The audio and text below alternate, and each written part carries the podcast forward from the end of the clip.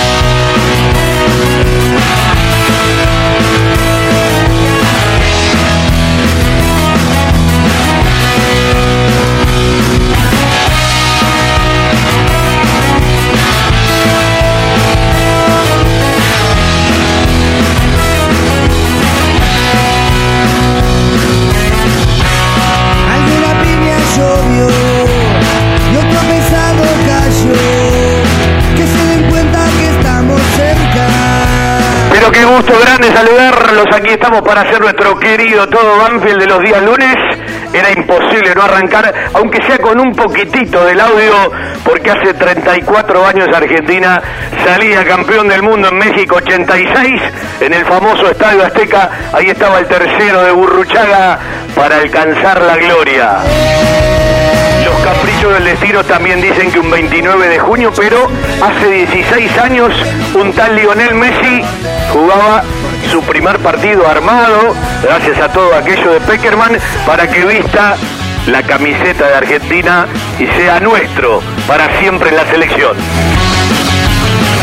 Y en la radio estamos y arrancamos con todo, porque, bueno, tenemos un ratito para Javier Esteban Sanguinetti que ya asumió, pero oficialmente arrancan el laburo el próximo miércoles, primero de julio, ya todo resuelto. Finalmente se queda Walter Ochiato acompañando a Ramiro Lobercio en la preparación física porque era que sí, que no. Bueno, eh, hace un ratito eh, tenía la, confirmación, me había quedado con otra idea. Y hoy, después del enorme programa que hicimos el sábado, enorme, digo, por, por, eh, estar con varios muchachos del 93, todos juntos en un Zoom, esto que te permite el Zoom y que nos va a quedar para siempre. Eh, Javier tenía una, una, reunión por Zoom de laburo, no pudo estar. Hoy lo tenemos para charlar un ratito de aquello y también unirlo a la, a la realidad. Le vamos a robar un par de minutos. Archu, ¿cómo te va? Buenas tardes. Hola Fabi, ¿cómo estás? Bueno, eh, lo primero que te voy a preguntar es ¿Qué significó Cachín Blanco para vos que el sábado nos despidió a los 71 años de edad? Ya no estaba bien, un tipazo, ¿no? Eh, un, hombre del ascenso, pero vos lo supiste conocer y bien. Bueno, un tipo extraordinario. A nosotros, él para mí fue un, el, precursor del grupo que terminó de, de amalgamar Mané, tipo con, con mucho código, un, fenómeno, la verdad, simple, amigo de los jugadores, un gran tipo, la verdad, fue una persona al cual, a pesar de que no nos veíamos mucho, siempre entablábamos alguna, alguna charla. Y, sí, bueno, desgraciadamente una enfermedad degenerativa lo fue poniendo cada vez peor y desgraciadamente joven se nos, se nos fue un gran tipo. Eh, digo, eh, en tu carrera son esos tipos que quedan para siempre, cada uno desde ese lugar, ¿no? Pero, bueno, lo dijiste vos, eh, vos utilizaste el gran tipo, yo dije un tipazo, y aparte nombraste una palabra que no es para todos, simple. Sí, obvio. Eh, bueno, quizás era una época donde un, gran formador era Cachín, un tipo daba cosas sencillas, simples, que uno eh, estaba acostumbrado, porque quizás esa época era, era de esa manera, la, formación de los entrenadores. Pero Cachín tenía, aparte de ser un gran formador de grupos, era un gran formador de, juveniles, estuvo mucho tiempo en Boca, eh, fue parte del proceso, obviamente, de que consigue Marzolini. Y un tipo que el cual realmente yo eh, fui un agradecido de haberlo tenido, porque sinceramente se comportó de primero y te vuelvo a repetir, él fue se armó todo ese ese gran ese gran grupo que después lo terminó de amalgamar de gran manera Mané. Eh, nuestro recuerdo y nuestro abrazo al cielo para, para el querido Oscar Cachín Blanco que el sábado se terminó de despedir y emprendió un viaje y seguramente ya descansa en paz. Javier Sanguinetti, Cristian Lobrincevich, Lucas Rivas, Adrián González, Ramiro Lobercio, Walter Ochiato, Bernardo Leyenda, todo listo para arrancar el miércoles vía Zoom. Eh, es raro, pero es así, ¿no? Sí, bueno, es la nueva forma en la que tenemos que adecuar los entrenadores. Eh, desgraciadamente estamos viviendo algo extraordinario en lo cual nunca lo hubiésemos imaginado y hoy por hoy es sobre todo para los que vivimos en, en la zona más problemática de la pandemia, como es el Gran Buenos Aires, no tenemos otra otra opción. Quizás los que están en el interior o en otras jurisdicciones donde la pandemia azota menos, tienen otras posibilidades. Pero sí, a partir del, del primero de julio arrancamos vía virtual el primer entrenamiento. Eh, ¿Qué escenarios manejan? Eh, digo, de, cómo han armado el trabajo, sabiendo que todavía no tenemos nada firme, nada claro y que, bueno, siempre hay ansiedad, pero digo, eh, ¿a qué le prestaste más atención en esta realidad de pandemia? Primero, la contención del jugador. Esto es una realidad. El jugador tiene una incertidumbre muy grande, tiene 100 días de confinamiento, de no poder entrenar, entender la problemática que tiene tratar de ayudarlo, de contenerlo, de generarle expectativas, no solamente eso no, no queremos cargarlo demasiado, eh, porque ya bastante la carga emotiva que significa estar confinado es suficiente. Entonces, de la medida que podamos ir de a poco, sí, las primeras dos semanas van a ser normales, el cual eh, un día va a ser trabajos funcionales, vía Zoom y el segundo, de acuerdo a las posibilidades que tenga cada jugador, hay un protocolo armado para los que tienen posibilidad de, correr aire libre, los que tienen cinta y los que tienen bici fija como para hacer trabajos aeróbicos. Después ya en la tercera semana implementaremos algunos Zoom ya desde el punto de vista táctico de lo que pretendemos nosotros, empezar a, mostrar algunas de las, de las cuestiones básicas de lo que va a ser nuestro, nuestro modelo de, juego. Y eso lo tenemos planificado hasta la primera semana de agosto. Nosotros creemos, ¿no? Más es un deseo que otra cosa, ya planificar la vuelta a los entrenamientos presenciales, ya presentamos al club le presentamos un, protocolo de, entrenamiento eh, sectorizado de, grupos de seis para la primera o segunda semana de agosto, que esperemos pueda hacerse realidad y bueno, hasta ahí podemos llegar, no, no mucho más, no queremos aventurarnos demasiado, porque a veces la ansiedad de, querer volver, no sabemos si el 17 de julio se debe extender la cuarentena o, empieza a haber alguna flexibilización o administración, como, como suelen decir, para bueno, que los deportistas puedan tener un entrenamiento más adecuado a lo que es el fútbol profesional. A ver, eh, no es fácil, pero lo vamos a intentar en la radio. Vamos a pasar en un ratito mágico por el 93, por el 2003 y por el 2020. Voy a arrancar por el 2020 porque te tengo en vivo. Eh, vamos a un ping-pong. Eh, tema Lolo, Lenis y Arciero, ¿están resueltos? Bueno, lo de Rodrigo es una cuestión, está lesionado, eh, es una cuestión reglamentaria, yo he hablado con cada uno de ellos y bueno, hasta que él no, no tenga la alta definitiva y a partir de que tenga la alta definitiva va a ser parte del plantel. Eh, Reinaldo y Luciano, yo he hablado con ellos, tengo la intención de que continúen. Eh, Luciano está más cerca, eh, Reinaldo está un poquito más lejos, pero bueno, es intención también de, del club y de ellos eh, poder contar eh, hasta el final del 21 con, con ellos dos. Eh, a ver, ¿depende más de Javier Sanguinetti, de la institución o del propio protagonista? Ah, el tema Daniel Osvaldo, ¿cómo está? ¿Se resolvió? Bueno, eso soy muy respetuoso, como lo dije, del caso de Renato, ¿no? Eh, Daniel no voy a, a descubrir sus capacidades futbolísticas, tampoco voy a descubrir que él lleva un tiempo importante sin actividad, no solamente con la pandemia, sino por el tema de su alejamiento al fútbol profesional.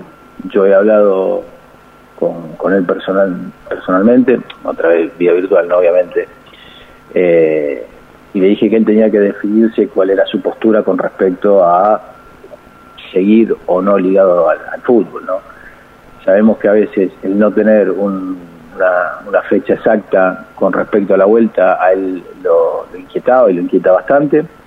Así que bueno, le doy hasta la última, los últimos días como para que él pueda tomar una decisión pensada para que, bueno, una vez que arranque sea uno más del grupo eh, y a partir de ahí tratar de ayudarlo a, a recuperarse y a que pueda demostrar la valía como, como futbolista, como futbolista que obviamente no, no la voy a descubrir yo ni nadie. Supongo, supongo eh, que más allá de que eh, todo esto es, es, complicado, como bien dijiste, no, no, no cargosear demasiado, estar arriba acompañándolo, cada uno tiene una realidad. Supongo, desde el sentido común, lo pienso, que esa respuesta la esperás antes del primero de julio. Sí, obviamente, sí. Entre hoy y mañana tendríamos que estar definiendo la situación de él, claro. Eh, ¿Por qué sumaste a Matías González, categoría 2002, y a Gregorio Tanco, categoría 99? Haciendo un análisis de lo que teníamos y lo que podía podíamos disponer, me parece que son chicos que nos pueden aportar Matías la frescura de un jugador diferente, eh, lo he visto en, su categoría donde marcaba una gran diferencia en reserva, entrenando cada vez que venía. Sinceramente, a mí me, gustaba mucho cómo, cómo era su, juego, un chico con un desparpajo muy grande, eh, con muchas condiciones como para poder potenciarlo, un joven para llevarlo de a poco, ¿no? No es un chico que el cual eh, ya tiene que ponerse la mochila y decir, bueno, a partir de ahora salvarnos, ¿no? Sino hay que llevarlo de a poco, que pueda ir incursionando eh, con un plantel profesional donde haya jugadores que lo vayan guiando, que tenga buenos espejos. Y Gregorio, porque es un chico, un central muy ordenado, no teníamos muchas eh, muchas opciones, eh, lo, he, lo he visto, he hablado con Adrián, que lo conoce mucho, por haberlo tenido y bueno, viéndolo también obviamente en, partidos de reserva y en, y en, los entrenamientos, lo cual cuando eh, oficiaba de sparring me parece que es una buena eh, opción poder poder No me gusta demasiado subir muchos chicos y después se tengan que, que volver a, a, a, su categoría o a la reserva porque me parece que a veces son golpes demasiado grandes para, para, para una generación donde la eh, la tolerancia a la frustración es, mínima, yo lo, lo, veo con mis hijos, que son chicos de, de, la misma edad, entonces bueno, uno tiene que tratar de, de, equivocarse lo menos posible, poder subirlos y que puedan darnos una mano y que no, no, no se acumulen, ¿no? que sean opciones a futuro o un futuro cercano para, para que nos puedan completar el plantel y no simplemente sean un número más dentro de una plantilla. Eh, uno conoce la respuesta, pero para la gente hay cuatro jugadores a préstamo, eh, seguro regresan todos, cada uno eh, con su decisión, Martín Pallero, Mauricio Asenjo, Claudio Villagra, Michael López. ¿Cuál es la realidad de cada uno? No, Claudio no, Claudio no. Todavía. Claudio no. No, Claudio no. Bueno, yo he hablado con, con cada uno de ellos, no con Michael no he hablado porque, bueno, mm, consideré que no, no lo iba a tener en cuenta para, para esa posición. Hablé con Hugo para que empezara a entrenar con él, que es jugador del club. Bueno, se deberá presentar con la reserva. Después con, con Martín y con Mauricio sí hablé con los dos. Mauricio tiene la posibilidad firme de, de dos opciones como para poder emigrar y seguir teniendo minutos. Y a Martín no, Martín obviamente le dije que me interesaba contar con él, pensaba eh, que nos pueda dar eh, la, una opción más de, de, juego, dependerá obviamente de, de, lo que él haga durante cada uno de, los entrenamientos de acá a futuro. Creemos en sus condiciones, creemos que nos puede aportar muchas opciones, eh, porque sobre todas las cosas me parece que es un muy buen jugador. Eh, te voy a llevar al 93 y al 2003. Y vos dirás, ¿por qué el 2003? Bueno, se cumplían 10 años de aquel ascenso en Córdoba y venían a un estudio de radio, Raúl Wenzel, Patrulla Jiménez, Javier Sanguinetti, entre otros, y de esa charla nos fuimos al año 93. Yo te invito a este audio que dura tres minutitos, después vamos a charlar un par de cosas más. Tener la posibilidad de, de haber ganado dos títulos eh, no se le da a todos los jugadores. Hay muchos jugadores que en su vida a lo mejor no han podido dar la vuelta olímpica, a lo mejor han jugado en equipos más importantes que, que el que jugué. Y haber jugado, ser el jugador que más partidos ha jugado, creo que un premio quizás al trabajo, a la humildad, a la entrega permanente y un tremendo orgullo. Eh, ¿Te acordás a quién le diste la camiseta después del partido? Es un amigo. La camiseta se la di una a Chiche Díaz y otra a Leo. Bueno, eh, escuchá lo que decías y cuando le estaba dando la camiseta Sí. a Leo, dale. Que me voy, loco, dale. Sí, eh, Si no la tenés, no importa. Me realmente eh, muchísima, ¿no? Por el tema por el tema de, de todo lo que habíamos vivido durante el año, que se nos iba, que se nos quedaba el campeonato, parecía que se nos escapaba ahora en los penales, pero por suerte se nos dio, realmente una alegría enorme. Sí, gracias a Dios se nos dio por, por todo lo, lo que dejó el equipo, ¿no? por todo lo que, lo que hizo, por todo lo que se brindó por completo, no, no, no guardó nada. Al final hay que ganarla, no, no queda otra. Si la jugás y a veces jugás mal y la ganás, eh, la gente se acuerda siempre vos. Si vos jugás bien y perdés, nadie se acuerda. Por el tema de que nos quedamos con 10 eh, y ya el partido se, acababa, entonces había que duplicarse, pero realmente creo que todo el equipo hizo un gran, un gran trabajo. Que sentí realmente una sensación bastante rara, ¿no? Por, por el tema de lo patí muy, muy tranquilo, muy tranquilo por, por todo el respaldo que tenía. Y bueno, indudablemente tuve la fortuna de que entrara, a veces un penal es una, una lotería, si no se juega esa punta, tuve la suerte de ponerla junto al palo y bueno, eh, fue el penal de la victoria. Pero bueno, ahora es tiempo de festejar, no es tiempo de analizar nada porque los análisis quedan para, para otras cosas. Sí, a eso se lo quiero dedicar porque son los, los que los momentos malos estuvieron conmigo, ¿no? Los que en los momentos malos de verdad, ¿no? No en los momentos malos que un jugador puede tener porque es lógico a veces que tenga malos momentos deportivos, ¿no? Los, depor- los malos momentos de la vida realmente estuvieron conmigo y a eso se lo quiero dedicar. Me alegro en serio, Javier, por todos. Bueno, muchísimas gracias y creo que vos también estás dentro de esto, entonces sos, sos partícipe y, y bastante de, de esta campaña. Claro, cuando, no sé si era el tercero o el cuarto, Carlos eh, había anotado en la, planilla que era para los ejecutantes el número 6. Él pensaba que el número 6 lo tenía yo, porque supuestamente yo jugaba de 6. Pero yo jugaba con la camiseta número 2. El número 6 era Damián Benedetti. Entonces cuando voy a acomodar la pelota, todo, me mira el pantalón eh, Crespi y me dice, no, no, vos no sos el que tenés que patear. ¿Por qué no? Porque acá está el número 6. Entonces, entonces tenía que esperar que se que se igualara la serie y ahí tener la posibilidad de, de patear en la en la que se ejecutaba uno por bando. En la primera serie no pude patearlo porque estaba mal mal anotado el número mío. Bueno, la verdad, ¿le pegaste bien o le pegaste mordida a la pelota? Al final, ¿quién trae vos? No me vengas con esto después de 10 No, años. le pegué bien, Sí. yo creo que le pegué bien. Si te digo que le apunté al palo, no le apunté al palo. Pero le pegué a ese lado. Entró un fenómeno. Sí, le apunté a ese lado. Eh, Si lo quiero patear de nuevo igual no creo que salga, pero como tenía que ser gol fue.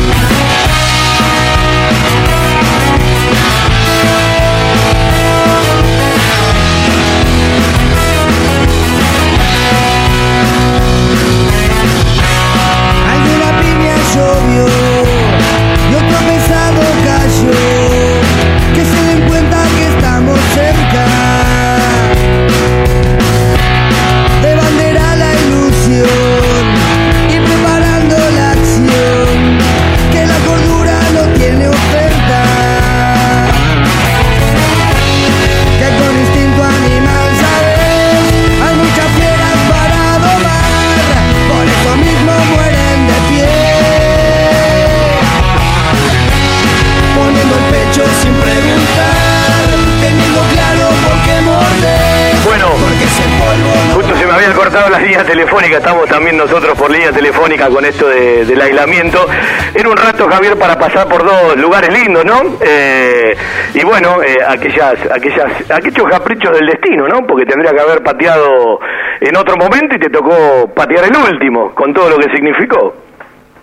Sí, bueno, es una anécdota que siempre cuento. Chiche dice el Pune, normalmente cuando en esa época había que anotar los, los ejecutores previo a, a la, a la ejecución. Ahora vos vas y, vos vas dando la posibilidad al que tenga más ganas. Antes era obligación dar los cinco al árbitro y él había puesto el número 6 pensando que yo era el 6. Yo jugaba con la camiseta 2 ese partido. Y era Benedetti. Y cuando llegué ahí me dice Crespino, no, usted no es el 6, usted es el 2. Y yo me tuve que volver, lo pateó Damián, se lo trajo el arquero y ahí pensábamos que se nos venía se nos venía la noche. Y bueno, después ya cuando me quedó el último con todo lo que había pasado, eh, era imposible que lo errara.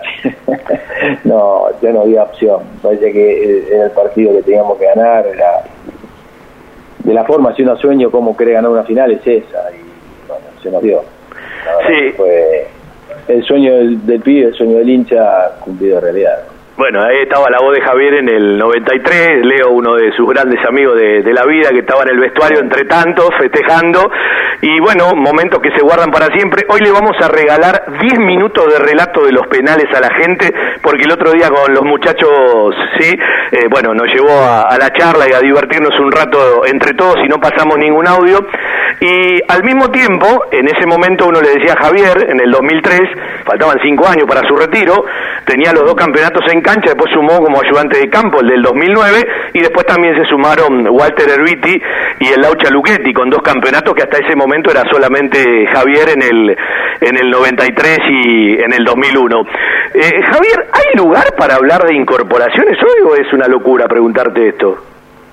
No, no, no creo que, que sea ni el momento ni la opción. Sí empezamos a ver algunas algunas posibilidades, bueno, he hablado con algunos jugadores, pero no, hoy recientemente y a ciencia cierta no, no hay no hay todavía nada concreto en cuanto a las posibilidades que, que podamos eh, incorporar nada hoy por hoy.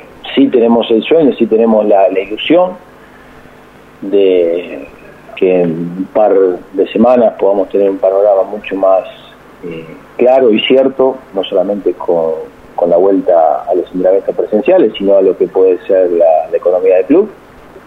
Y a partir de ahí sí, una vez que tenemos que tengamos ciertas certezas, sí poder eh, abocarnos a, a traer lo, lo que nosotros creemos que nos puede dar una jerarquización de este plantel. Claro, eh, uno, uno también sabe que tiene que ir esperando que se desande el camino, eh, bien sabe el cuerpo técnico liderado por Javier, que la idea es eh, transferir o vender a algún jugador y, por ahí pueden dar un nombre mañana para, para reforzar. Uno cuando mira el plantel dice, bueno, no continúa tal o cual, está tal o cual. Lo primero que mira es un volante central y un delantero centro, más allá de la respuesta que tiene que dar Danilo Osvaldo, ¿no? Pero bueno, evidentemente hay que esperar también cómo, cómo se desande el camino, yo no digo de las próximas semanas, sino de- de- de- del próximo mes, mes y medio. Vos. ¿Vos sos consciente o simplemente es una ilusión o tienen la certeza que en el 2020 se va a jugar oficialmente? No, yo creo que se va a jugar. Estoy convencido que se va a jugar. No te olvides que toda Sudamérica ya está en proceso entrenamientos. Sí, sí. Muchos ya están jugando, Brasil está jugando. eh, Chile y Paraguay en 10 días arrancan. Eh, parece que se va a tener que empezar a jugar, se va a empezar a, a entrar. Si no, si no es muy es, es imposible que me parece que tengamos un parate de un año. No, no, no hay no hay forma, salvo que sea un desastre sanitario esto, pero de lo contrario, me parece que si no va a haber eh, algo imposible poder convivir. Si nosotros no o no se genera la economía de este país el aspecto social de este país, vuela por los aires. Parece hasta no no entrar en la desesperación de que tiene que ser ya, pero yo creo que sí. Sí, la, la frase es hay que pasar el invierno, me parece que, que, que- que no se aleja de, de esa frase tan conocida pero pero tan real. Pero Javier, me parece que también tenemos que convivir, porque si imaginémonos que el hipotético caso de que la vacuna, y, y prescindamos del jugador de fútbol, ¿eh? el, el tipo de a pie, ¿cómo vive? ¿Cómo vive? no tiene manera. Es imposible. Ya se llevó a varios puestos y puede ser mucho más grave. Eh, social que genera, psicológico, no, no, no es tan fácil, ¿no? Me parece que es lógico sí cuidar la parte sanitaria, pero bueno, todos queremos hacer lo que nos gusta, hacer lo que eh, estamos capacitados para poder hacerlo, porque si no llega un momento que es inviable todo. Eh, otro día vamos a charlar más de fútbol. eh, eh, tuve la suerte de escuchar una linda charla que diste para, para muchos técnicos, para gente del club, simplemente para, para aprender, para sumar datos, para conocer, más allá de lo que uno te conoce, cosas más específicas de la tarea que arrancás. Eh, vamos a hablar otro día de las personas y de los contenidos, pero te quiero llevar a una estadística que ayer la volví a publicar en Twitter porque me llama poderosamente la atención. Eh, Viste, uno está repasando la historia con esto de, de tantos programas y decís, uh, este equipo jugaba 42, más la final 43 partidos, el No, me equipo del pareció 87 jugó interesantísimo. Me 50, pareció- antes había apertura y clausura, Me 38 pareció partidos seguros, y vos mirás los números y decís, 2017, Banfield jugó 28 partidos, 2018 jugó 30, más allá de que ese, día, ese año tuvo Libertadores y Sudamericana, 2019 jugó 28, a todo eso sumale algún partidito de Copa Argentina que por desgracia nunca hubo oportunidad de avanzar mucho, se juega muy poco en el fútbol Me argentino. pareció, sí, hoy lo hablaba, me pareció interesantísimo eso. Tenés 24, 96 partidos en cuatro años. Cuatro, 24 partidos por año. Es un Nosotros promedio En Paraguay, para que te des una idea, teníamos 22 nada más de torneo por semestre. Claro, porque vos agarrás el año y tienes 50 fines de semana. Sacame la fecha FIFA y yo digo, se juega muy poco porque tampoco lo- lo- los jugadores tienen tantas vacaciones. Sí, poquísimo. Nosotros cuando lo veíamos de afuera, sí, nos parecía eh, muy, muy poco. Sí, 24 partidos es menos de la mitad de- del año, se juega neto. Claro, pasa que hay un tema que es puntual. Cuando, cuando el fútbol argentino se fue a 30 equipos, no terminan nunca de acomodar, porque vos pensás que antes, con, con, con 20 equipos, vos jugabas 19 más 19, tenías 38 seguros. Yo no hablo de copas internacionales porque no las juegan todas, ¿no? Eh, 38 y un partido de Copa eh, Argentina tenías 39 partidos. Sí. 40 partidos es, es más lógico. Tenés casi el 50% más de lo que venía jugando los últimos cuatro años. Bueno, eh, te pido, para despedirte y agradecerte la charla, sé que estás ocupado después de las 19.30, una frase, una frase de cada integrante del cuerpo técnico. Bueno, Ramiro es un tipo súper capaz en lo que hace, un gran conductor de grupos, Lucas y Cristian son dos laderos con muchísima capacidad docente y pedagógica. Eh, Walter es muy útil en la sensibilidad del, manejo de, de los jugadores y, y lo que él es especialista en el área de fuerza. Ley es un gran entrenador de arqueros. Gerán González es un, un tipo del cual vos podés confiar en el manejo diario de situaciones más complicadas, un tipo que conoce y, y tiene la sensibilidad del jugador a flor de piel. Javier, gracias por el tiempo, te agradecemos la charla. Igualmente, abrazo grande, Fabi. Javier Esteban Sanguinetti Larchu, el técnico de Banfield, para charlar un ratito, un par de días antes que vuelvan al trabajo el miércoles, primero de julio, con algunas preguntas y también con algún recuerdo de aquel equipo del año 93. Vamos a vender un rato y después los voy a invitar. Yo le voy a proponer esto. A vos que sos pibe y no vivías en el 93, bueno, escuchalo como quieras. Si tenés a alguien que lo vivió al lado, podés preguntarle tal o cual cosa. Y a vos o a usted, que lo viviste o que lo vivió, eh, suba un poquito la radio. Si está con auriculares o con, eh, con, con el celular, póngaselos, ¿sí? Y trate de imaginarse lo que estaba haciendo en ese momento. No lo vamos a llevar a toda la historia de los penales porque se hace muy larga, pero sí lo vamos a llevar a un relato desde una parte fundamental, porque ya habían pateado tres penales los jugadores de Banfield, Maciel, Patrulla Jiménez, ambos convirtieron, y el negro Herrero que la pelota dio en el travesaño, y ya habían pateado tres penales los jugadores de Colón, Marini, Juárez y Ferrer que lo habían convertido. Es decir, estaba ganando en los penales 3 a 2 Colón. Vamos a vender un ratito, le hago otra introducción y nos vamos a entregar a 10 minutos de relato de esos que hay que guardar. A ver, eh, uno ha escuchado un montón de relatos. Yo siempre atesoro, por ejemplo, del 2009 lo de Osvaldo Hueve, más allá del nuestro, con Ángel Cabaña, con Juan Pablo Vila y quien les habla. Y del 93, que uno estaba laburando en la transmisión de Julio César Calvo, estaba el Bebe Claudio, que hoy algún pedacito vamos a, a repasar, estaba Carito Caraciolo, yo me quedo con el relato de Pedro Reyes y el comentario de Ricardo Ciocia, que ya no está entre nosotros, que Dios lo tenga en la gloria, por Continental. Ese es el que vamos a escuchar, porque hay momentos que te hacen vibrar el corazón. Y los invito, ¿eh? porque hay cositas que nos quedaron sueltas, que el otro día repasamos, por ejemplo, con el chueco delfino, de hay penales que entraron con lo justo, ¿no? El penal de Gaby Godoy, el del Chueco Delfino, el mismo de Javier Sanguinetti contra el palo de Perazzi, eh, en realidad eh, por una uña no los atajó Perazzi, el de Sanguinetti pegó en el palo y entró en lo justo, Perazzi siempre adivinó el lugar donde iba la pelota, los palos, o el palo derecho, para decirlo bien, de ese arco, porque el arco sur también existe, definitivamente eh, lo tenemos que abrazar como a Mamani y como a- al, querido Gabriel Puentedura. Y el relato nos va a ir llevando a montones de lugares de gente que se ha ido del estadio y que regresaba, que no quería mirar, que se fue detrás de la tribuna, eh, que le decía a uno o a otro, o compañero eh, o familiar de tribuna, no quiero mirar, abrazame y anda cantándome y tantas otras cosas más. Vendemos un ratito Para cumplir también con nuestros anunciantes.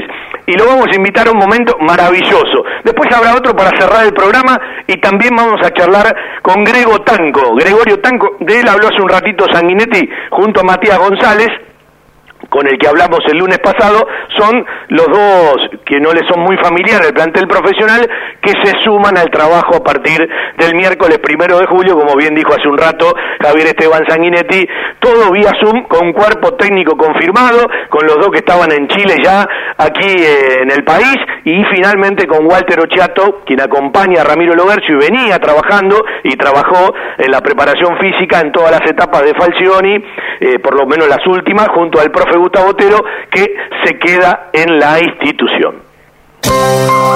Algo está cambiando en la salud privada de Lomas de Zamora. Sanatorio del Parque. Atención ambulatoria. Guardia las 24 horas. Servicio de laboratorio e imágenes. Internaciones y cirugías. Atendemos PAMI, IOMA y más de 30 obras sociales. Molina Arrotea 2499, Lomas de Zamora. Frente al Parque Municipal. Sanatorio del Parque. Día a día, trabajamos buscando alcanzar la excelencia médica con humanidad. Sanatorio del Parque. 4283-5181 y 4283-1498. Para evitar la propagación del COVID-19, es importante que te quedes en casa. Lávate las manos con jabón frecuentemente. Tose y estornuda sobre el pliegue del codo. No compartas objetos de uso personal y ventila los ambientes de tu casa. Te estamos cuidando. Municipio de Lomas de Zamora. La seguridad y el cariño que su mascota se merece. Guardería Canina y Centro Vacacional Randall. Servicio de retiro y entrega a domicilio. Asistencia veterinaria las 24 horas y cuidados especiales para cachorros, viejitos o enfermos. Guardería Canina y Centro Vacacional Randall. Rawson 1615, San Vicente, Buenos Aires. Ingresos por ruta 6 y 58. Informes y asesoramiento a los teléfonos 4202-9083, 4248-7044 y 11 3151 0971. La mejor cobertura al mejor precio. Liderar.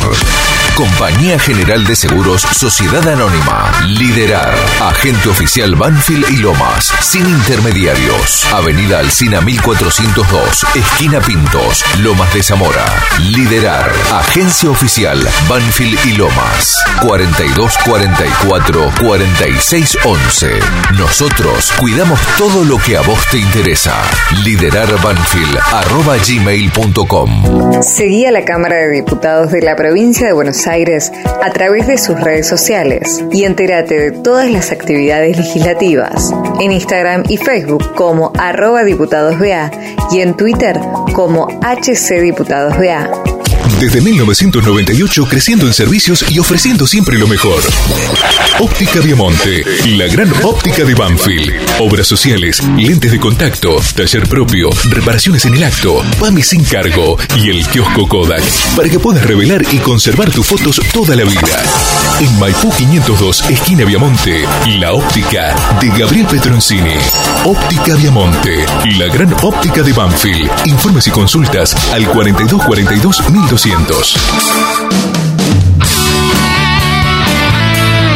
Bueno, sé que algunos tienen algunos problemas de internet para, para acompañarnos. Después, eh, al que no lo puede escuchar hoy, está esa posibilidad que queda eh, gracias al laburo de Gustavo Rodolfo Blanco. Después el, link y el archivo en Spotify y, bueno, de una u otra manera acompañarnos por ahí. Esa es la facilidad que hoy tenemos. Le decía que vamos a ir a un recuerdazo. Suena la música, ¿sí? Caminando bajo el sol. Quiero mirar hacia atrás. Vamos a mirar hacia atrás. 27 años atrás, después del sábado compartir un lindo Zoom con mi amigo y compañero Juan Pablo Vila y varios jugadores del 93, Gabriel Puentedura, Raúl Edmundo Huense, que no cumplió años ayer, cumplió años el 28 de marzo, ¿sí? Raúl me decía, si quieren festejamos dos veces, pero voy a tener como 100 años. Bueno, eh, Patrulla Jiménez, el Chueco Delfino, el Tano Cinto, Diego Díaz, Damián Benedetti, todos los que participaron el otro día, eh, y, y no pusimos más porque era imposible hablar un ratito más con cada uno.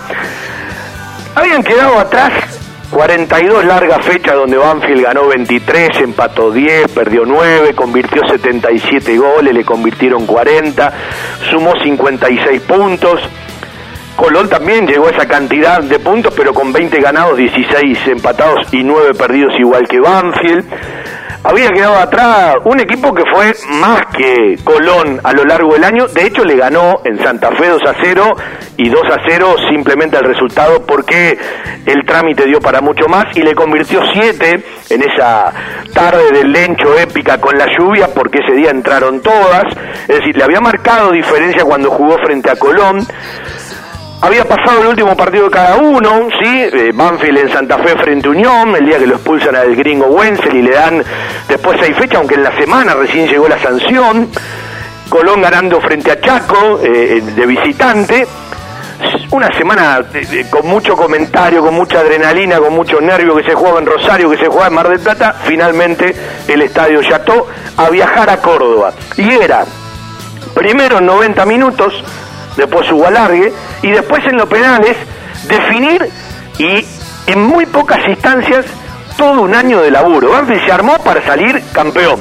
Hubo en el medio mucha división dirigencial, ¿sí? Eh, eh, eh, el otro día escuchaba las palabras de Babington de Valentín Suárez en el documental y yo escuchaba lo que dijo el día del festejo y parecen dos Babington porque hasta un día bajó el helicóptero de Dualde para ratificar a Babington. Algunos se olvidan de, todo lo que fue esa pelea entre dos sectores dentro de la comisión y un plantel que tenía muchos pibes del club, como en cada ascenso de Banfield, y muchos que habían venido a sumar por experiencia con Puente Dura, Estafusa, el Palo Ortega, el mismo Gringo que ya estaba en el club, pero en ese momento eh, tenía 30 años y cumplió 31 dos días después de que Banfield ascendió, el 28 eh, de, marzo, un, par de meses antes, ¿no? Eh, el Pollo Roldán 29, Herrero 30, bueno, después el Hugo Sánchez un poco menos, 24, 25 años, el Pirata Sornomá que jugó la primera rueda 24 años cuando llegó, y los pibes del club, muchos pibes del club porque Lenguita llegó de afuera, pero era un pibe, era categoría 69, es categoría 69.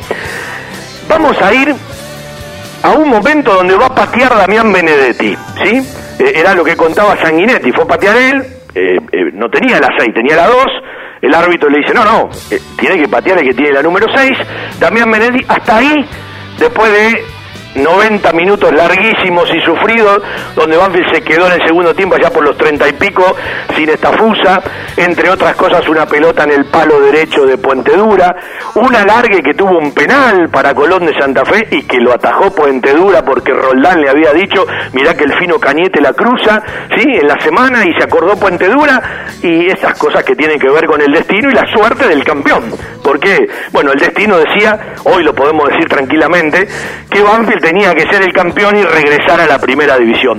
Son 10 minutos de relato, ponga fuerte la radio y le reitero, si vos o usted estuvieron ese día, imagínese lo que estaba haciendo en ese momento o en cada momento. Y vos que sos más pibe, que no lo viviste, bueno, tratá de disfrutarlo porque tienen que ver con las cosas lindas que nos han pasado en la vida de Banfield. En definitiva le va a pegar el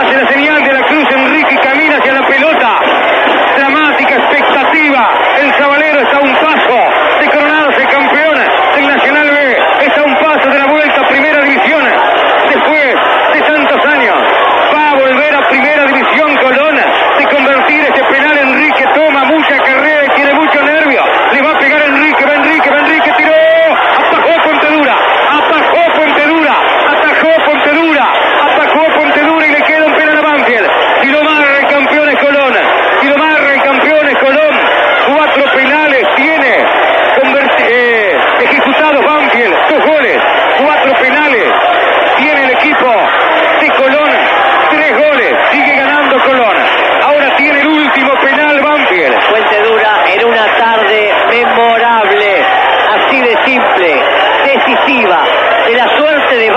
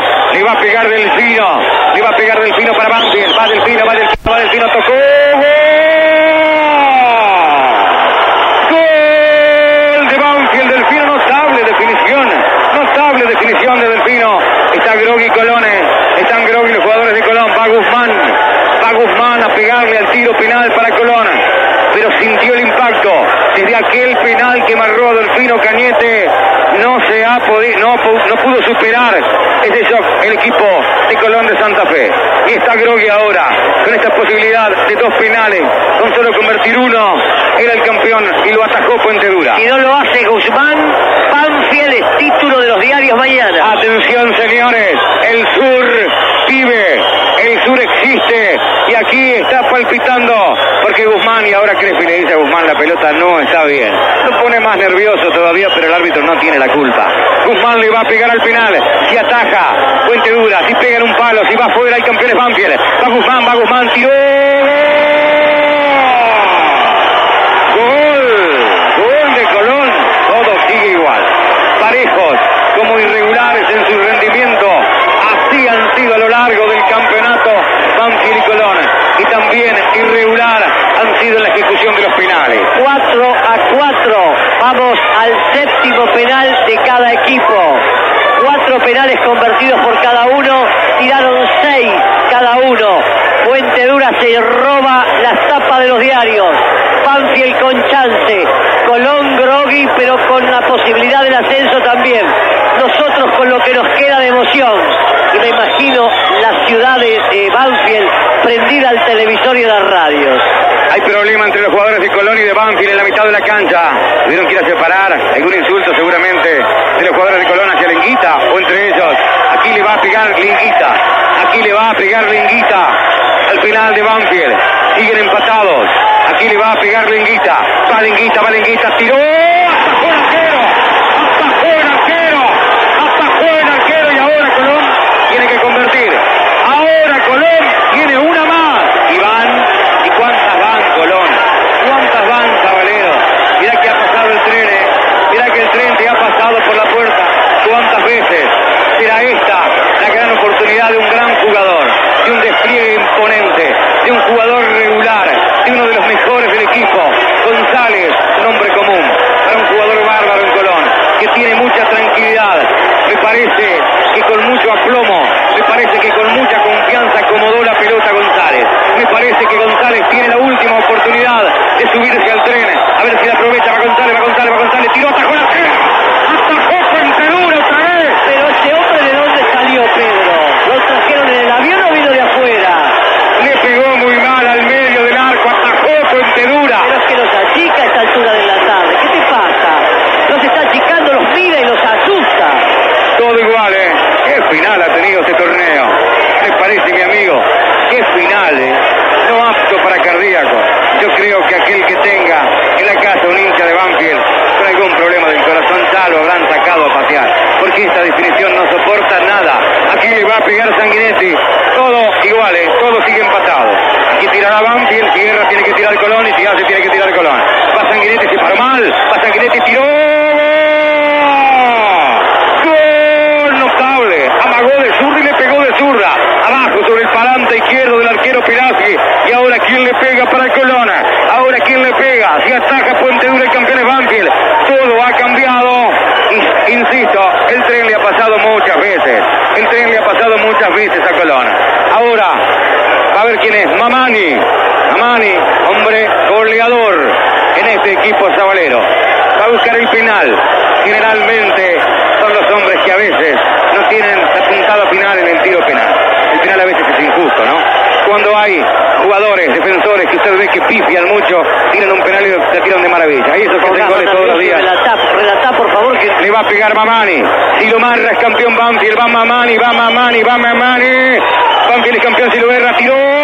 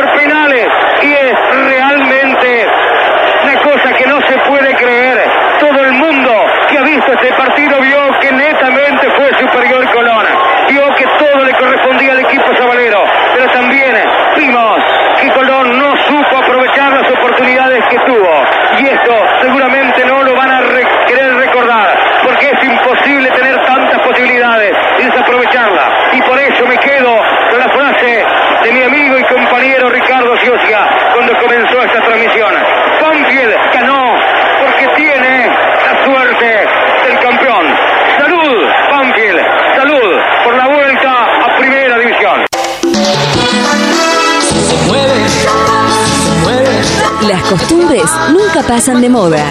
Planes, postres, gelatinas y bizcochuelos.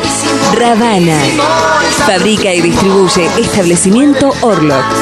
Consuma productos Ravana. Historia, marca y calidad. Hay lugares que son parte de nuestra vida.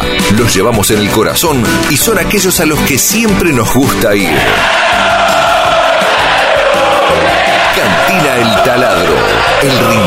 Banfileño en zona norte. Cantina El Taladro, un clásico.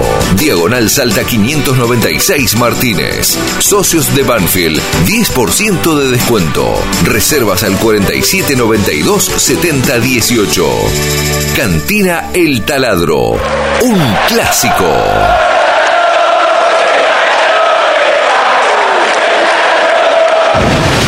Fiberball. Líder en desarrollo y producción de almohadas. Más de dos décadas de experiencia y trayectoria en el mercado del descanso. Fiberball, el productor de almohadas más grande de Argentina. Sello de calidad certificado ISO 9001. www.fiberball.com. Uno eh, repasaba y, cada vez que lo mirás o lo escuchás parece que va a perder Banfield. Es increíble, ¿no? Pasaron 27 años y la dimensión de, de escuchar, porque una cosa es mirar el final y otra cosa es ir viendo penal por penal las veces que Banfield tuvo todo para perder. Por eso eh, al destino no hay que jugarle, el destino siempre sabe lo suyo. Y para hablar con el héroe de esa tardecita en Córdoba, el final del programa de hoy es una nota de aquel día con el querido Gabriel Puente Dura. Una nota que, que arrancó en el vestuario, que después siguió en el aeropuerto, ¿sí? Y hay un pedacito de, de- relato más, ¿sí? Eh, que vale la pena disfrutar 27 años después que se cumplieron el día viernes. Vamos a cumplir con la sigla de la radio, ¿sí? Eh, con los consejos por eh, el COVID-19 y todo esto que estamos atravesando. Yo insisto, yo soy de escuchar o de leer, eh, no a los que hablan, sino a los que dicen, hablo de científicos, de epidemiólogos, y creo que la vida vale más que cualquier otra cosa, y a veces me molesta cuando les hablan eh, a todos en general, y creo que no es a todos en general, eh, porque hay mucha gente que cumple con lo que nos están pidiendo, y hay otros que no tienen más remedio de ir a trabajar y de salir tomando todos los recaudos más allá de los riesgos. El problema es todos aquellos que no lo hacen, o porque son cabezas de termo, o porque desafían las realidades, y lo peor de todo es que son un caldo de cultivo, porque en este virus no solo hay que cuidarse, sino solo hay que entender que uno también se cuida para cuidar a los demás, fundamentalmente a quienes en principio eh, tienen otro riesgo. Yo conozco mucha gente que ya se infectó, que ya lo tuvo o que hoy lo tiene, ¿sí?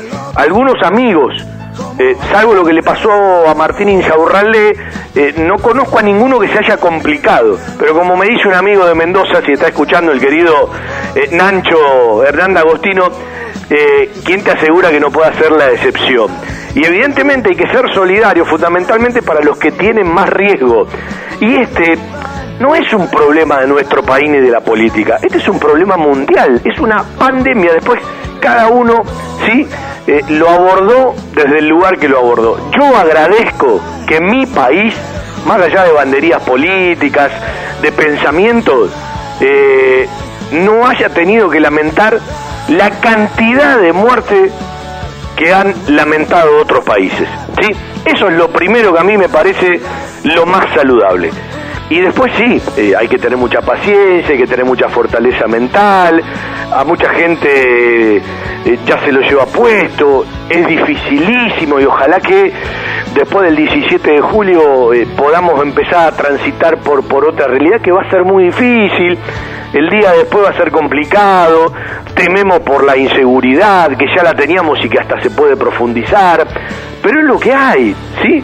Nadie lo puso por capricho, llegó como un mensaje, si se quiere, del planeta o de la naturaleza para la humanidad, que ojalá lo entienda y entienda que no hace falta tanta plata en armamentos y quizá mucho más en los científicos y cuidar la naturaleza y entre tantas otras cosas.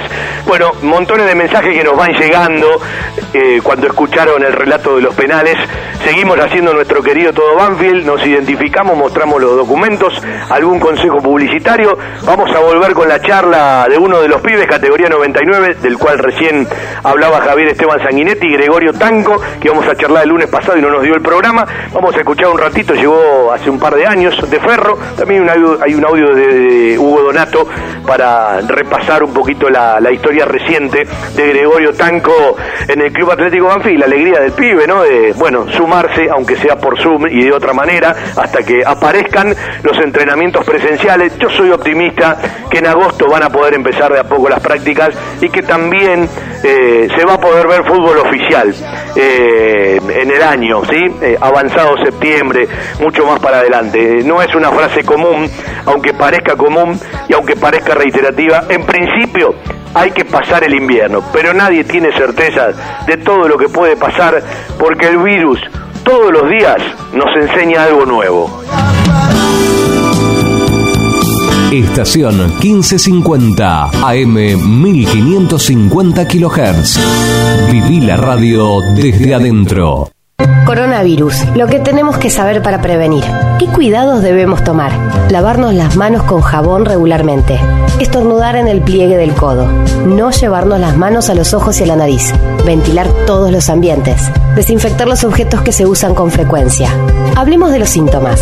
Si tenés fiebre con tos o con dolor de garganta o con dificultad para respirar y estuviste en algún país con circulación del virus o en contacto con algún caso confirmado, no te automediques y consulta inmediatamente al sistema de salud. Para más información, entra en www.argentina.gov.ar o llama al 0800 222 1002. Argentina Unida. Ministerio de Salud. Argentina Presidencia. Desde 1987, haciendo radio para todos los banfileños. Todo Banfield, con Fabián Gersak. La mística de un estilo que convive con la gente. Audiciones Todo Banfield. Un sentimiento, una pasión. Lunes de 19 a 20, 30 horas y sábados de 12 a 14 horas por estación 1550. La publicidad en radio es una forma eficiente de llegar a una amplia audiencia con un alto potencial de comercialización. Publicitando en radio, su producto llega a miles de personas y hoy en día ya no hay fronteras. Se puede escuchar en todo el mundo, por lo que la lista de los beneficios derivados de la publicidad radial es realmente interminable. Estación 1550 ofrece una vía de comunicación totalmente accesible para todos los presupuestos. Contamos con planes tanto para las grandes organizaciones como para aquellas personas que recién comienzan, brindándoles a todos por igual la oportunidad de ser reconocidos. Lo invitamos a contactarse con nosotros de lunes a viernes de 16 a 20 horas al 49 1209 64, celular 1555 68 6302. Cordialmente lo asesoraremos para garantizarle total éxito en su estrategia para obtener los resultados esperados grados.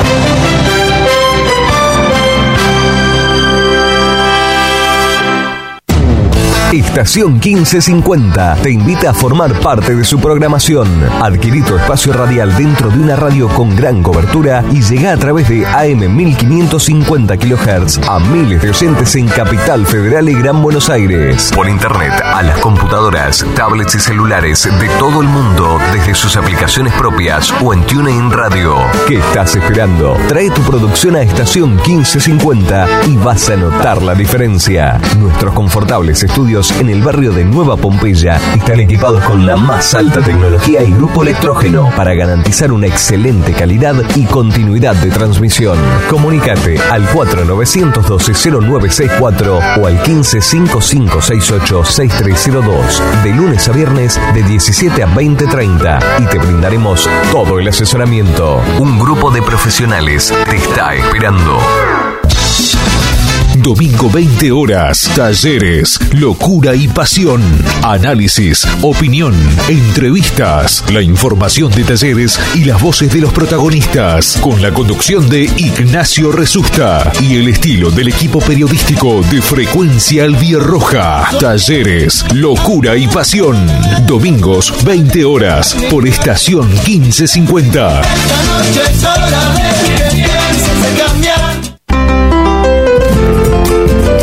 De 20 a 22, Víctor Caribe te espera para realizar un recorrido por la música, los paisajes y los protagonistas de nuestro folclore. Rumbeando lo nuestro, rumbeando lo nuestro. Jueves 20 horas por estación 1550.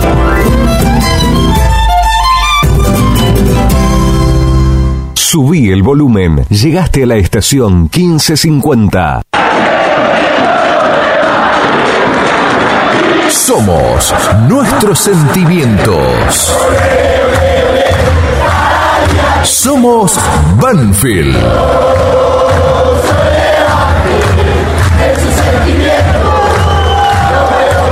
Embajadores de nuestra pasión.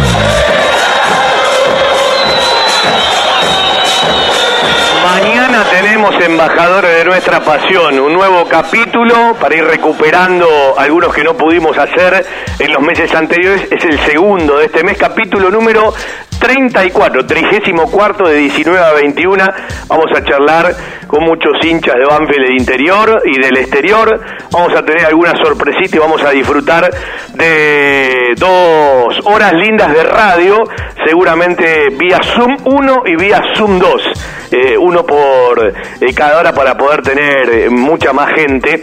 Eh, bueno, a Gregorio Tanco le salta el contestador, en un ratito capaz se da cuenta si ve el mensaje y charlaremos con él. Hay un audio que lo teníamos diagramado y pensado para cerrar el programa, pero lo vamos a utilizar antes. Y al mismo tiempo, eh, repasar algunas de las cosas que dijo Gabriel Esteban Sanguinetti, ¿sí? Eh, sobre, bueno, eh, todo el cuerpo técnico con una frase de, de cada uno y del trabajo y de qué manera va a arrancar el trabajo el próximo miércoles, primero de julio. Daniel Osvaldo tiene que responder hoy o mañana, porque bueno, eh, por lo que explicó Javier Esteban Sanguinetti, le respeta su decisión, pero la quiere antes de empezar el trabajo, Eh, así que en estas horas la vamos a terminar de conocer o de saber, más allá de todo lo que se dice de la posibilidad de Daniel Osvaldo también a Huracán, o no. Eh, bueno, eh, el tema Lolo y Lenis en principio arrancan con, con el plantel para, para que tengan continuidad y ya se puedan quedar hasta diciembre del 2021, porque recordemos que el año que viene eh, la temporada va a ser eh, por calendario anual. Y hoy no hay descensos, ya quedaron de lado eh, los del 2020, pero los del 2021 algunos dicen que todavía habrá una pelea en el comité ejecutivo y agremiado, más allá de algún acuerdo que han hecho, y en principio, bueno, a todos los jugadores que queden libres el 30 de junio, es decir, a partir del miércoles, el básico, la Asociación del Fútbol Argentino se los va a pagar. Esto le viene muy bien a de- determinados jugadores, a los primeros contratos, quizás no a, los que tienen sueldos elite, ¿no? Eh, y, veremos eh, eh, qué, lugar ocupa cada uno. Bueno, ya hemos hablado mucho con los chicos al aire en el Zoom, no este sábado que pasó, sino el anterior, del tema Renato Sibeli, cada uno con su opinión. Ahora se agregó eh, lo, que dijo el tanque Silva, que yo a priori es al, que más escucho porque es tan pragmático, eh, eh, no hizo nunca demagogia, siempre en silencio, adentro de la cancha es un tipo que te exprime los pulmones, porque algunos en algún momento hasta se le notó el malestar en uno que otro partido dentro de la cancha. Ahora aparece lo de Darío Sitanich, que bueno, renueva, se queda en Racing, acepta la merma, y eso es privativo de cada uno. Eh, yo no me permito meterme en una opinión de un tipo que en algún momento resuelve de una manera y después resuelve de otra. Porque me parece que hay que conocer la profundidad de cada cosa. Sí lo que me molesta es aquellos que cuando lo tienen al lado lo abrazan y cuando toma otra decisión estando en otro lugar la comparan y lo tratan de mercenario. Me parece de gente muy baja, ¿sí? Yo insisto que las discusiones y los debates tienen que ser al inicio, antes de que se firmen las cosas. Quiero que Banfield discuta en un tono de contenido mayor hacia dónde queremos ir, cuáles son los límites, cómo se controla, hasta dónde podemos llegar y después habrá que ver en el camino las formas con las cuales la relación del día a día te llevan de un lugar al otro y por qué ciertos jugadores responden de la manera que responden. Como uno, como usted y como la mayoría, no conoce ese día a día, bueno, están aquellos que son funcionales y obsecuentes y cuando están cerca los abrazan y cuando están lejos, eh, evidentemente toman otra postura. A mí no me van a escuchar nunca en ese camino, pero sí me van a escuchar decir seguido, soñar y desear, porque el otro día lo escuchaba, por ejemplo, a Carlitos Martínez, que las frases se replicaron mucho a partir de, lo que su sector replicó en, las redes eh, Locos por Banfield todavía no está aprobado como agrupación, pero va en camino a hacerlo y el club no tiene eh, otra alternativa que aprobarlo, porque así es. Yo no soy muy devoto a tantas agrupaciones en el club, porque creo que cada vez nos divide más. Y eso de la unidad, yo ya perdí eh, el deseo y la realidad hace un tiempo. Yo, ante cómo se modificó todo, deseo que Banfield eleve la mesa de debate, a la hora de las decisiones tenga más consenso y más gente participando, y es evidente que hay ciertos desgastes y hay ciertas conductas y contratos de credibilidad hacia esta gestión de parte de la gente, no digo de toda la gente, que no pasan por los mejores momentos, sino todo lo contrario. Y esto habla a veces de ciclos y de momentos que seguramente tendrán que revisar cada uno y el club como institución. Pero el club no se hace solo, se hace a partir de la gente. Y también veo que pensando que hay elecciones, llegado el caso, el año próximo, está todo muy prematuro, ¿no? Está todo muy prematuro. Ahora, eh, es evidente que Banfield necesita más gente con capacidad para resolver o por lo menos para consensuar, sí, no me cabe la menor duda. Estaría bueno que todos tengan memoria cuando le tocó participar, qué es lo que ha hecho cada uno. Y una cosa son las frases, otra cosa son las frases demagógicas que nos gustan a todos, y otra cosa muy distinta es la realidad, cómo ha cambiado la dinámica de la gestión y qué valores se manejan hoy, qué decisiones se manejan hoy, a diferencia de otros momentos. A ver, a mí hay cosas que me encantan, las añoro, pero el romanticismo es romanticismo y nada más. Y a cada frase y a cada palabra hay que agregarle contenido, acción, decisión y ejecución. Si no se queda en una frase, si no se queda en una frase, ¿a quién no le va a encantar estemos todos unidos?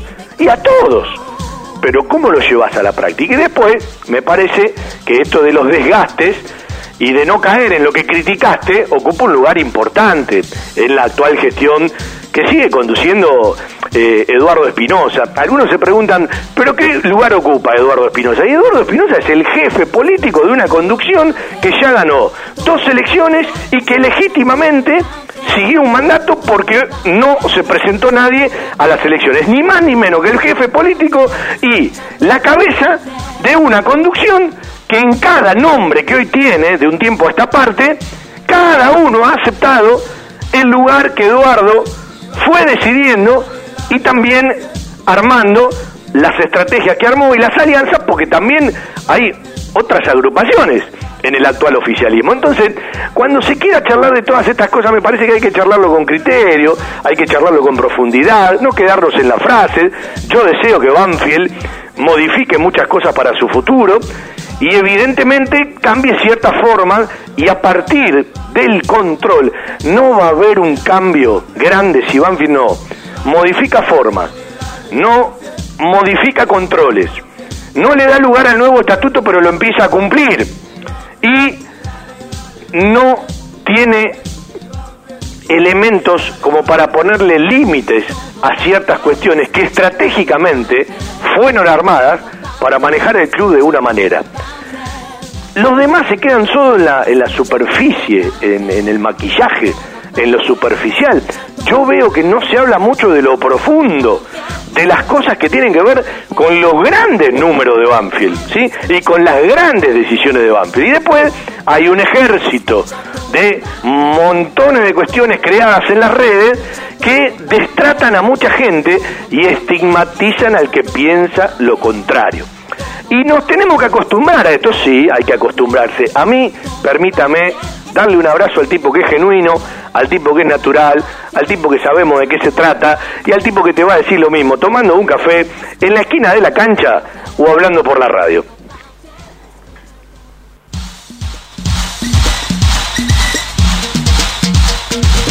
Hace un rato Javier, bueno, repasaba una vez más el, su cuerpo técnico, Cristian Lorincevich, Lucas Rivas y el loco Adrián González como ayudante de campo. Ramiro Lobercio, que ya regresó de Chile y ya se suma al trabajo y en próximos programas vamos a charlar eh, largo con él, Walter Ochato, que se queda a trabajar en el club, y Bernardo Leyenda como entrenador de arqueros, ¿sí? Eh, al frente Javier Esteban Sanguinetti, contándolo a él, son siete integrantes del nuevo cuerpo técnico con todos los jugadores que ya hemos repasado, que después vamos a volver a repasar. Por supuesto que en el listado está Jonás Gutiérrez, que se está recuperando una cuestión contractual, eh, eh, no puede quedar libre porque está lesionado. Y bueno, Javier hoy también habló de aquellos que estaban a préstamo, a quién se suma, a quién no, y más allá de alguna oferta que pueda aparecer, y de alguna venta que seguramente podrá existir, ¿no? Porque se puede hablar de uno, se puede hablar de otro. Consumado no hay nada. Concreto y oficial puede haber algunos approach, algunos avances, pero nada determinante. Y después, bueno, veremos cómo camina desde la justicia, si habrá acuerdo o no, más tarde o más temprano, el tema Renato Sibeli. Cuando digo el acuerdo no es para que continúe como jugador, está claro que no va a continuar como jugador, digo para, para que bueno, se llegue un acuerdo y no se llegue a las últimas instancias como ha pasado con otro y que bueno, cuando se llega a las últimas instancias la bola de nieve es muy significativa. Y, yo siempre digo lo mismo, a veces charlando con gente mayor que fue dirigente de Banfield, hubo, hubo otros momentos, ¿sí? No sé, 20, 20 y pico, 30 años atrás, en donde eh, eh, capaz un plantel se atrasaba, iban, mi, veían a dos o tres comerciantes importantes o gente con un poco más de dinero y lo solucionaban con un aporte. Hoy cuando un plantel se atrasa, eh, no podés ir a buscar un aporte, o tenés que sacar un préstamo, o tenés que pedir un adelanto de la televisión, ¿sí? Porque los valores que se manejan son otros. Entonces, eh, juicio hubo toda la vida. Jugadores que no le pagaron y que algunos la dejaron, otros no la cobraron, otros la cobraron en cómodas cuotas. Hubo toda la vida. El problema son los valores, ¿sí? Y cuando uno habla de los valores, está hablando del dinero de Banfield. Entonces, el dinero de Banfield hay que mirarlo de otra manera, hay que observarlo de otra manera. No es lo mismo un tipo que no cobraba hace 25 o 30 años que un jugador significativo que no cobra en el día de hoy. Y después, bueno, está el día a día, lo que decía hace un rato, que lo conocen eh, los protagonistas y que cada uno te lo cuenta a su manera. Cada uno te lo cuenta a su manera. Entonces, yo no voy a poner a todos en el mismo análisis porque es un error. Si hay un patrón que se repite. Yo no quiero que tipos que me dieron tanto adentro de la cancha, que fueron tan significantes, se vayan de esta manera. Quiero que se vayan de otra. Pero para que se vayan de otra manera, cuando arranca todo, hay que plantear otra forma, hay que plantear otros límites. Y si ese límite no lo aceptas, no lo traigas. No lo traigas, por más que nos duela. Porque si van a terminar así las situaciones, no vale la pena. No vale la pena. Eh, y, y, si se repiten errores que vos criticaste, es doblemente preocupante, porque vos en algún momento criticaste determinadas cosas que hoy te pasaron, ¿sí? Entonces, estás tropezando con la piedra dos veces. Y después también habrá un lugar para el profesional. Yo soy de los que siempre voy a defender al tipo que reclama por sus derechos. Pero no es lo mismo un jugador que te cobra hasta el último centavo y en dólares que aquel que te deja la deuda. Yo tengo la sensación de que los tenemos que mirar distinto. Estoy hablando mirándolo exclusivamente desde los números de Banfield. Después, las situaciones personales, eh, cómo se desenvuelve cada uno, qué es lo que habla uno, qué es lo que habla otro, ya pasa a ser un terreno privativo de cada persona. Yo digo, mirado desde los números de Banfield, no es lo mismo aquel que te cobra hasta el último centavo en dólar, aunque tenga todo el derecho para el reclamo, que aquel que se va y te deja la deuda. Digo, mirado desde Banfield, no creo que puedan ocupar el mismo lugar. Vendemos un ratito y vamos a escuchar ese audio del 93 del héroe de esa tarde en Córdoba. Puente Dura hablando en la cancha, en el vestuario y más tarde en el aeropuerto. Vitec Sistemas. Confiabilidad en accesos. Software de gestión. Barreras de ingreso, egreso vehicular. Estacionamiento guiado. Tarjetas de proximidad. Contactate por correo electrónico a info.vitecsistemas.com.ar. Por teléfono al 11 4405 0247. Vitec. Gestión en sistemas de acceso. www.vitecsistemas.com.ar.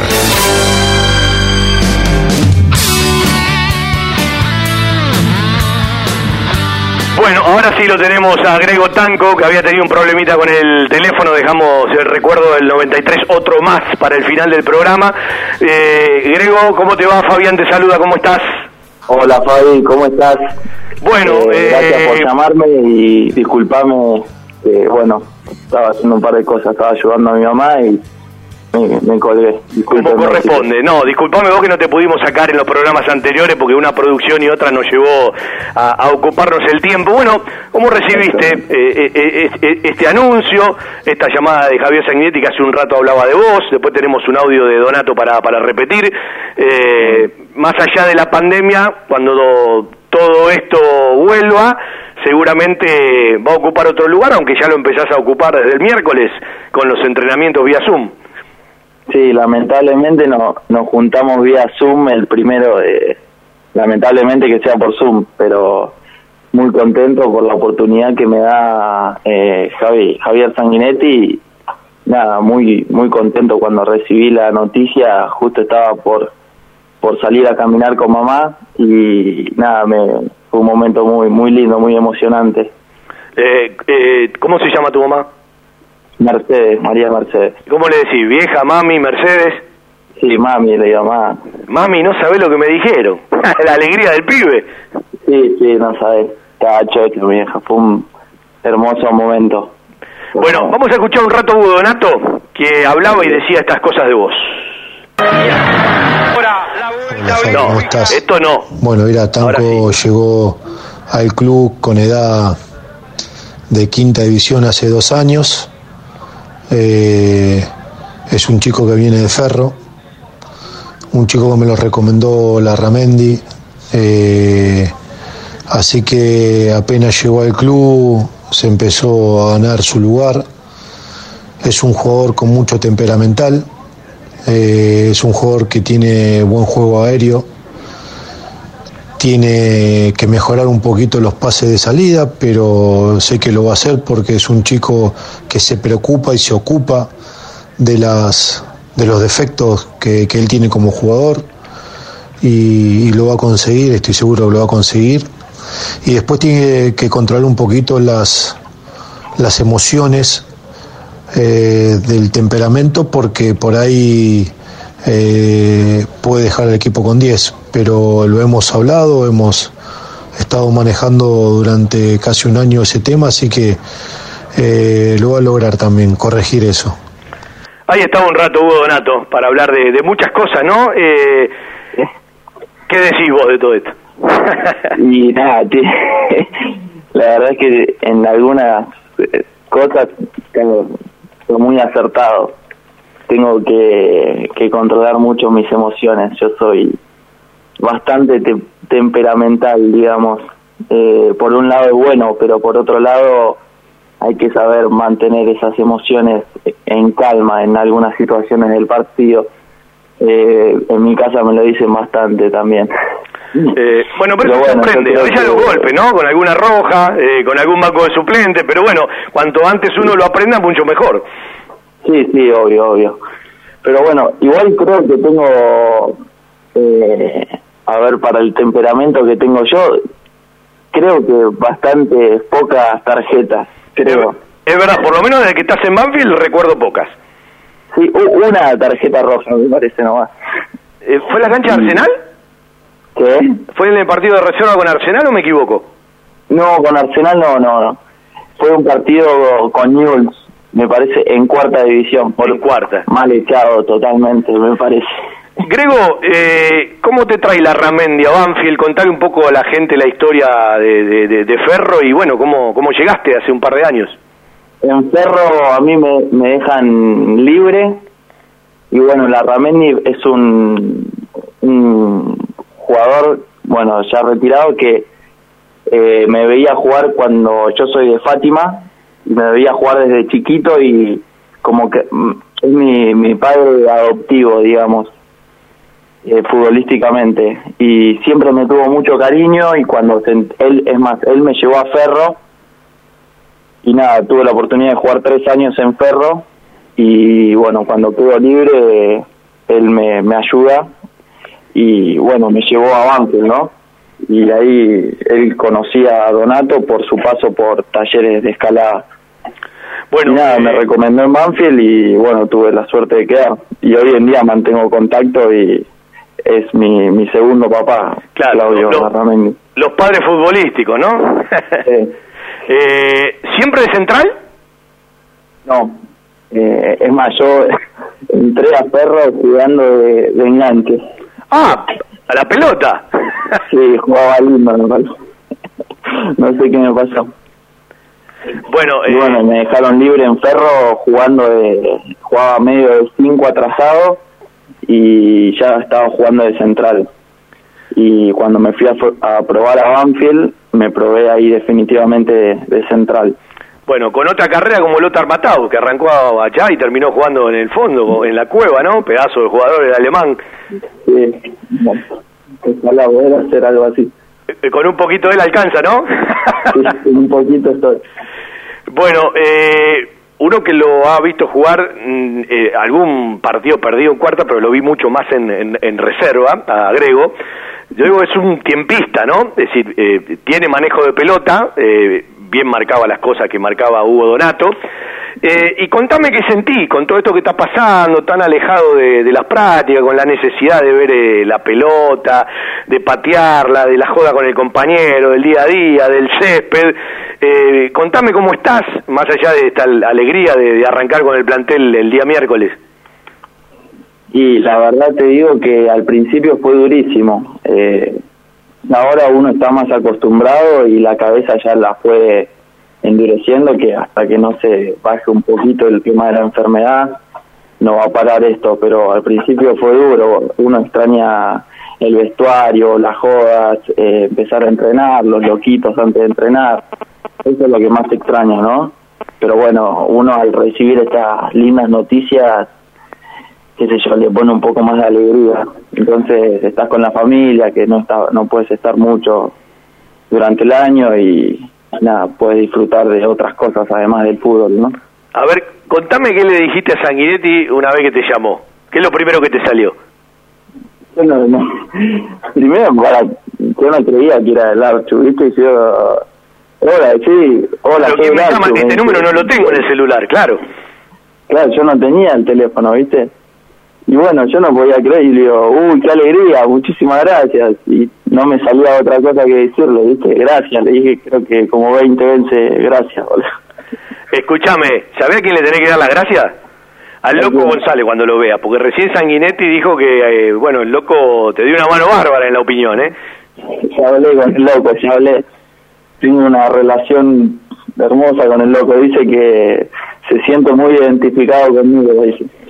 Qué lindo tipo, loco. El loco un tipo de eso para, para tenerlo siempre cerca.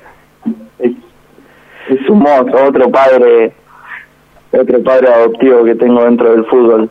Bueno, contame algo de Fátima. Sí, Eh, ¿Vos naciste allá?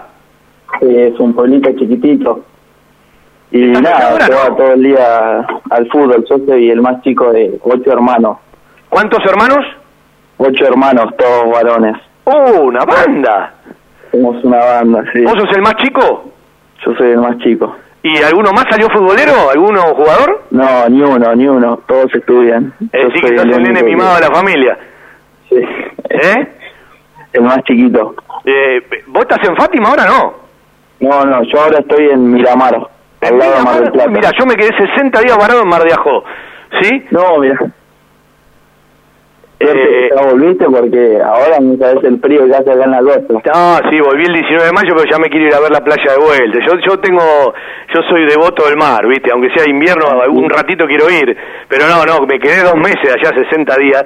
Eh, cada vez que puedo voy. Eh, pero, ¿en qué lugar de Miramar estás? ¿Cerca de la costa, lejos? Estoy, estamos en un departamento que era de, de mi abuela que ya falleció. Sí. Que nos dejó esto que es hermoso. Eh, enfrente del mar, así que imagínate, yo estoy chocho.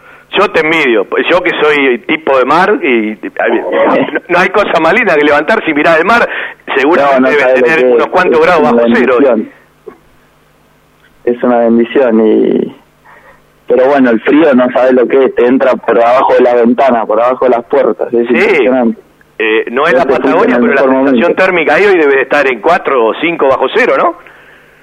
No sé cuánto está, pero todos los días sí, promedio de uno o dos grados por lo menos. Bueno, pero eh, eh, ya de un tiempo largo esta parte se puede ir a caminar eh, por la playa, ya por lo menos tenés otra realidad.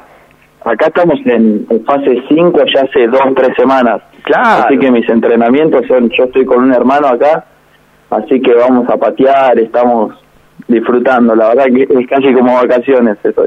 Sí. ¿Y y qué recordás de Fátima? ¿En, en qué Sí, edad te los fuiste de amigos. Fátima? Lo que más se recuerda a uno, los amigos. Sí.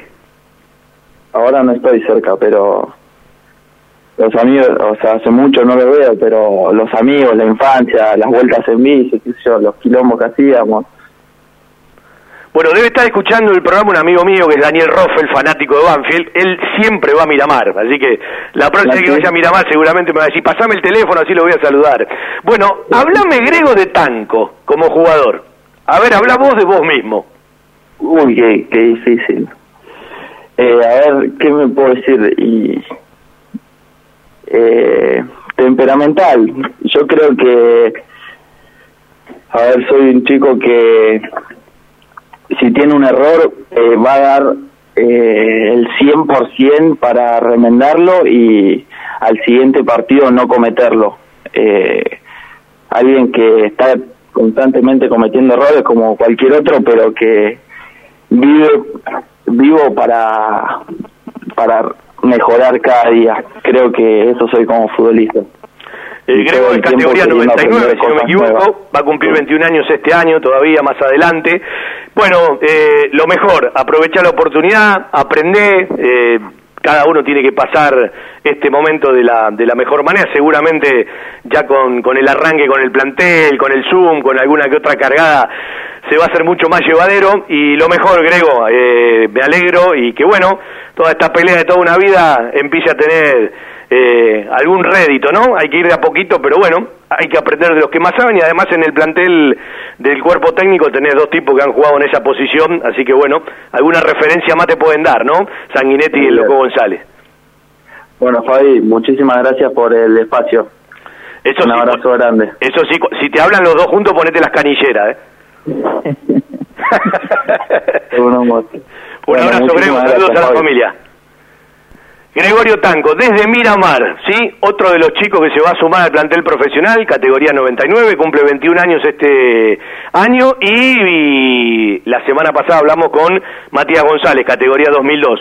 Vino justo la frase de, de Hugo Donato y también la frase de, de Javier Sanguinetti para, para que la gente los conozca un poquito más. Vendemos y vamos a despedir el programa. Le agradecemos a la radio, a Sergio y le agradecemos a Seba que se quede un ratito más, ya que, bueno, no está hoy la gente de Huracán atrás nuestro para podernos dar ese lugarcito para meter ese recuerdazo, otro más, del año 93, hablando con el héroe de la película, ¿sí? Con un tal Gabriel Puentedura, remontándonos 27 años atrás, a la cancha, al vestuario del Chateau y también al aeropuerto un ratito antes de que salga el avión.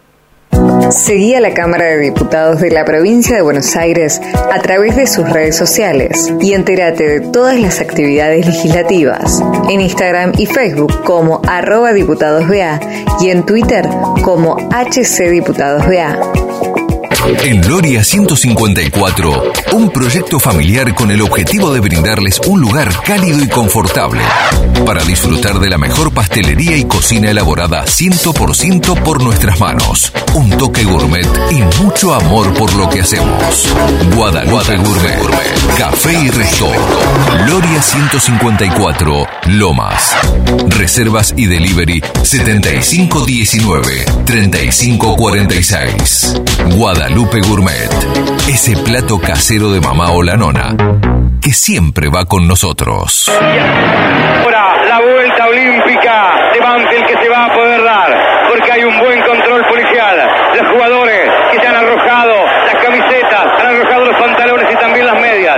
Algunos que han podido ingresar al estadio, al estadio Córdoba, aquí en el paraje ya toca Herrera, en épico partido, donde para Colón será una tarde negra, será una tarde triste, porque ha tenido todo. Hay que hablar de la alegría y de la algarabía de estos jugadores de Banfield que tuvieron que afrontar a un rival que fue superior durante los 90 minutos y después cuando quedaron en inferioridad numérica supieron desdoblarse el esfuerzo para poder controlar los empates de Colón, para poder controlar el talento de Delfino Cañete, para poder controlar a Guzmán. No podían, pero hacían lo imposible y hasta un penal tuvo Delfino. Delfino lo marró y ahí siguió soñando Banfield y será en la tarde, será la tapa del gran artífice de esta victoria que tiene un nombre ganado y es el arquero Gabriel Fuentedura. Porque cuando los torneos se definen por penales, una de las figuras fundamentales es la del arquero, fundamentalmente. Y ahí está el inglés Babington, que se pasea caminando, como queriendo tomar todo el aire de Córdoba para poder desquitar lo que ha perdido. Porque sí, señores, aquí Banfield está dando la vuelta olímpica, vuelve a primera, uno de los equipos que se mantuvo más tiempo en el primer puesto del Campeonato Nacional B. Ahí está la vuelta olímpica, Banfield por penales, derrotó a Colón y va a jugar en primera división. Eh, en el partido, eh, lo único que pensé, lo que el pollo Rolando durante la semana, que él si lo había visto patear a Cañete ya dos o tres penales y que, bueno, él se ponía de una determinada forma y te los cruzaba, o sea, venía corriendo y te cruzaba al palo izquierdo el penal. Y en ese momento, bueno, me acordé, justo lo pateó Cañete, me acordé de lo que me había dicho el pollo, le hice la magia de ir a la izquierda, me fui a la derecha y me volví a recotar sobre la izquierda, porque los jugadores habilidosos generalmente te ven cuando, antes de patear, cuando van a llegar a la pelota, te miran para donde te inclina para pateártelo.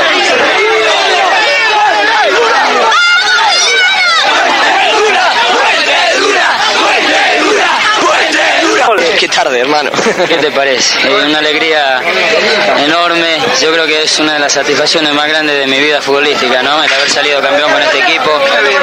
Porque aunque la gente no lo sepa, tuvimos que sortear un montón de dificultades y bueno, afortunadamente pudimos coronar un año, eh, un año muy difícil con un campeonato que creo que no es poco. ¿Qué pensaste dentro de la cancha? ¿Qué es lo que se piensa? Yo lo único que, que pensé en ese momento en Dios, que es que me dio la fuerza para, para jugar este partido, para, para estar tranquilo, para poder meterme de lleno, ¿no? Estábamos muy tensionados, en determinado momento parecía que las cosas no iban a salir. Y bueno, eh, me cansé de pedirle a él y el único que tenía puesta la, la mente de Nelson, la fe. Este, afortunadamente después todo salió bien, podemos festejar un campeonato que, bueno, que, que la gente lo tiene merecido, toda esta gente que viajó a Córdoba hizo un gran esfuerzo porque había hecho un esfuerzo una semana anterior, hay que reconocerlo y por supuesto dedicarle a ellos el campeonato. Todos a festejar, ahí lo vemos. Como fuera un resorte a cada hincha de Banfield, festejando contra el arco sur, porque el sur también existe. Banfield es campeón en la forma más increíble, más monumental, más soñada, más sufrida. Banfield consigue el ascenso, el abrazo, el abrazo eterno, el puño cerrado. ¿Lo máximo esto? Sí, Fue fuiste el héroe. Sí, de la forma que se dio es una, aunque todos son alegría, esta es indescriptible, ¿no? Eh, de la forma en que se consiguió este, este campeonato, yo creo que no me lo voy a olvidar nunca, seguramente. ¿Cómo está? ¿Cómo haces para estar tan tranquilo?